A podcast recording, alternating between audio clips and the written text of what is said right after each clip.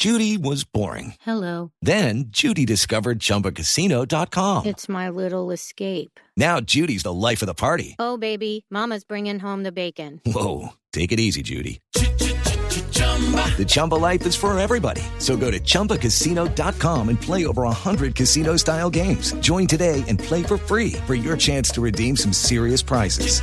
chumba ChumbaCasino.com. No purchase necessary. Void where prohibited by law. 18 plus terms and conditions apply. See website for details. La pelota va dominando el cuadro de los millonarios. Bonner Mosquera, cero para Millonarios, cero para Deportivo Cali. Es el marcador, las villas. El Gamba busca. ¡Gol! 15 años, 9 meses y 14 días pasaron para que Millonarios regresara a la competencia de clubes más importante de América, la Copa Libertadores.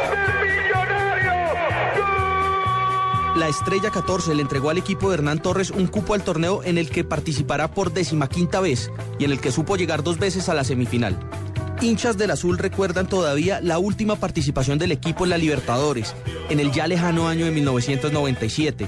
Aquel equipo en el que brillaban jugadores como Eddie Villarraga, Flaminio Rivas, Bonner Mosquera, John Mario Ramírez, El Gato Pérez y Marcio Cruz. Así recuerda el torneo Bonner Mosquera. Una Copa Libertadores en la que particularmente me fue muy bien. Hice tres goles en esta Copa Libertadores. En la primera ronda nos tocó con los equipos uruguayos, Nacional y Peñarol. Aquella vez, por reglamento de la Conmebol, el campeón Deportivo Cali y el subcampeón Millonarios compartieron el grupo 5 junto a los históricos Peñarol y Nacional de Uruguay, en el que despuntaba en aquel entonces Álvaro Recoba. En esa fase Millonarios sumó 10 puntos producto de 3 victorias y un empate. El uruguayo Ángel Castelnoble dirigió el equipo en cuatro fechas y luego de malos resultados en el torneo local cedió su lugar a Otoniel Quintana como encargado. Viene Marcio. Lo tumbaron, se vuelve a incorporar el segundo al marco. Para los octavos de final, ya con Diego Edison Umaña en propiedad del equipo, Millonarios volvió a toparse con Peñarol. El 23 de abril de 1997 consiguió un triunfo 2-0 con goles de Ricardo El Gato Pérez y Bonner Mosquera.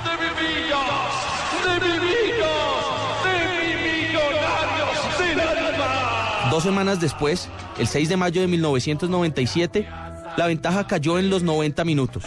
Antonio Pacheco, Carlos Aguilera y Luis Romero adelantaron a los uruguayos, pero un gol de penalti del Gato Pérez envió la definición a los 12 pasos. Vamos a, a Uruguay a jugar contra partido de vuelta, partido bastante duro, eh, donde muy rápidamente el equipo uruguayo descuenta la ventaja que teníamos. Eh, se va arriba por 3-0 y con ese marcador éramos, estábamos eliminados. Eh, el segundo tiempo hay una hay un tiro penal, el cual yo siempre era en ese momento el encargado de cobrarlos y logro hacer el gol y forzamos a la definición de los penaltis. Allí fallaron Domínguez Rivas y Raúl Ramírez y se sentenció una ausencia casi eterna. Este martes, ante Tijuana, comienza una nueva historia. Ronnie Suárez, Blog Deportivo. Si el equipo nosotros campeonato, la fiesta